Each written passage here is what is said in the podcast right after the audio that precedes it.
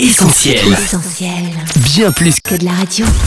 Le journal de la Bible, Le journal de la Bible, toute l'actu d'un livre hors du commun, Christine et Laure. Bienvenue à tous dans le journal de la Bible, votre rendez-vous avec toute l'actu du best-seller de tous les temps. Salut Laure Salut Chris et salut à tous les connectés. Vous avez raison d'être là sur essentielradio.com ou notre appli pour cette nouvelle édition de votre journal. Voici tout de suite le sommaire. Archéologie biblique, une découverte d'envergure dans le désert de Judée. Traduction verset par verset avec un seul objectif, rendre la Bible accessible dans toutes les langues d'ici 2033. Mais tout de suite en librairie ou sur vos écrans, la Bible crée une fois de plus l'événement. Premier événement incontournable de notre agenda alors, la fête du livre. Initiée par la Maison de la Bible en 2017, c'est le rendez-vous annuel des éditeurs et des passionnés de littérature chrétienne dans toute la francophonie.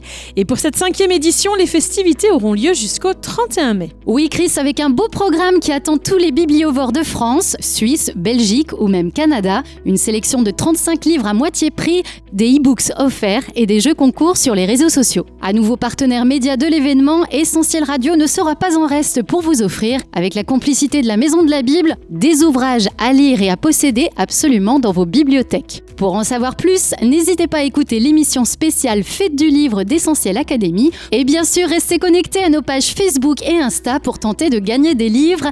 Le programme complet de l'événement est disponible sur essentielradio.com et sur le site officiel livreetplus.com. Le journal de la Bible, Christine et Laure. Toujours au rayon des libraires, la Bible manga a fait son grand retour avec le sixième et ultime volet de la saga, Majesté, le combat apocalyptique de l'élu. Après l'adaptation d'épisodes majeurs de l'Ancien et du Nouveau Testament, l'équipe de la Bible manga s'est donc attaquée au dernier livre de la Bible, l'Apocalypse. Illustrer ce livre complexe qui n'est pas forcément le plus accessible de la Bible, c'était une véritable gageure. Mais rassurez-vous, pour l'avoir lu, on peut vous dire que ce sixième manga n'a rien à envier à ses prédécesseurs. Tout d'abord, les codes graphiques de l'univers manga sont bien là, avec de superbes illustrations signées Ryu Azumi. Ensuite, on a un très bon résumé du livre de l'Apocalypse. Extrêmement fidèle au texte biblique, dans les dessins comme dans les dialogues, ce manga vient donc conclure avec brio la saga. Véritable phénomène littéraire depuis la sortie du premier tome, la Bible manga a conquis le grand public à travers le monde et s'est vendue à plus de 10 millions d'exemplaires. Un coffret réunissant les 6 volumes est déjà en cours de préparation et devrait être disponible juste à temps pour les prochaines fêtes de fin d'année. Mais d'ici là, rendez-vous sans plus attendre sur la boutique de BLF Édition, blfstore.com, pour vous procurer un exemplaire de Majesté, le combat apocalyptique de l'élu. Jesus of Nazareth. We finally meet. Les fans l'attendaient avec impatience. La série TV événement de Chosen a fait son grand retour sur vos écrans pour une deuxième saison très prometteuse, mais qui n'a pas été simple à tourner avec la pandémie lors. Oui Chris, masque, test PCR et distanciation sociale font désormais partie du quotidien de l'équipe de tournage. Et je vous laisse imaginer la logistique quand la scène du sermon sur la montagne a été tournée avec plus de 2000 figurants. Réalisée par Dallas Jenkins et entièrement financée grâce aux dons des internautes, The Chosen met en scène la vie de Jésus à travers les yeux de ceux qui l'ont côtoyé. Les neuf épisodes de la saison 2 s'intéressent plus précisément aux disciples, dont on va suivre l'évolution tout au long des trois ans qu'ils ont vécu aux côtés de leur maître. Le lancement de la série a eu lieu à Pâques et le premier épisode a déjà été visionné près de 2 millions de fois rien que sur YouTube. Un démarrage tout simplement impressionnant. Le deuxième épisode est diffusé cette semaine, mais promis, on ne va pas vous spoiler. Pour regarder en intégralité et gratuitement la première saison et découvrir les nouveaux épisodes, rendez-vous sur l'appli mobile ou sur la chaîne YouTube The Chosen. En VO ou sous-titré, c'est comme vous préférez. C'est un véritable événement archéologique, une découverte qualifiée d'historique et sans doute l'une des plus importantes depuis celle des manuscrits de la mer morte à Qumran en 1947. Le 16 mars dernier, les chercheurs de l'autorité des antiquités d'Israël ont présenté aux médias des fragments d'un parchemin biblique vieux de 2000 ans découvert dans une caverne du désert de Judée. Une découverte qui s'inscrit dans le cadre d'une opération nationale de lutte contre le pillage du patrimoine historique et qui confirme qu'en matière d'archéologie, on n'a jamais fini de fouiller. C'est en effet dans une caverne déjà explorée par des bédouins, puis par des archéologues dans les années 50, que la précieuse mise au jour a été réalisée. Au total, une douzaine de fragments bibliques mesurant entre 1 mm et la taille d'un timbre, mais aussi de rares pièces de monnaie remontant à la révolte juive de Bar Kokhba contre les Romains, un squelette d'enfant momifié vieux de 6000 ans, ainsi qu'un panier tressé datant de 10 500 ans, probablement le plus vieux du monde. Des découvertes exceptionnelles, en effet. En quoi alors l'exhumation de ces fragments de parchemin biblique représente un événement à la fois spectaculaire et majeur? Eh bien d'abord parce que c'est une découverte extrêmement rare.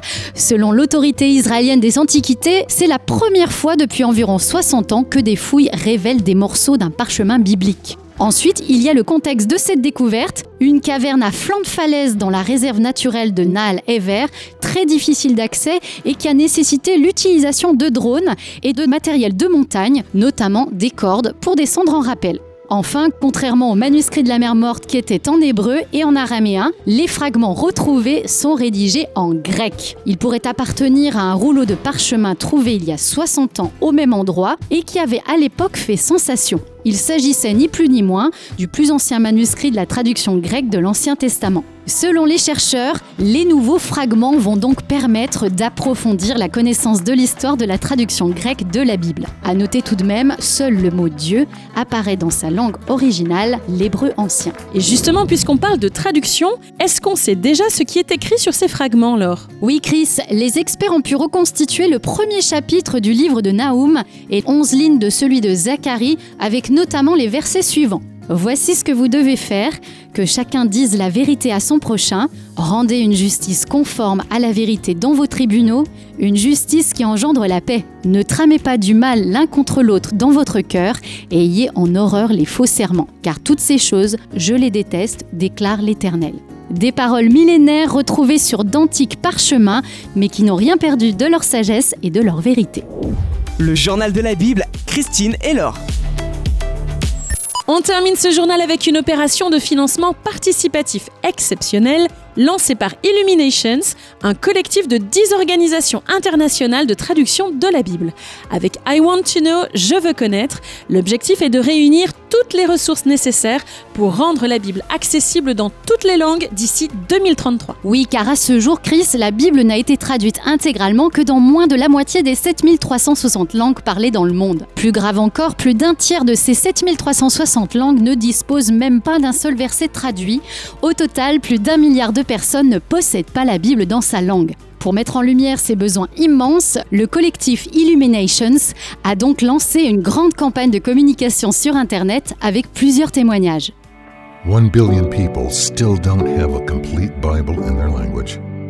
Illuminations is on a mission to change that. Ils s'appellent Lei, Elsie, Pavel, Odan et Walkie. Ils parlent le pidgin hawaïen, le shakta des tribus amérindiennes, les langues des signes russes et québécoises ou encore le yupik d'Alaska.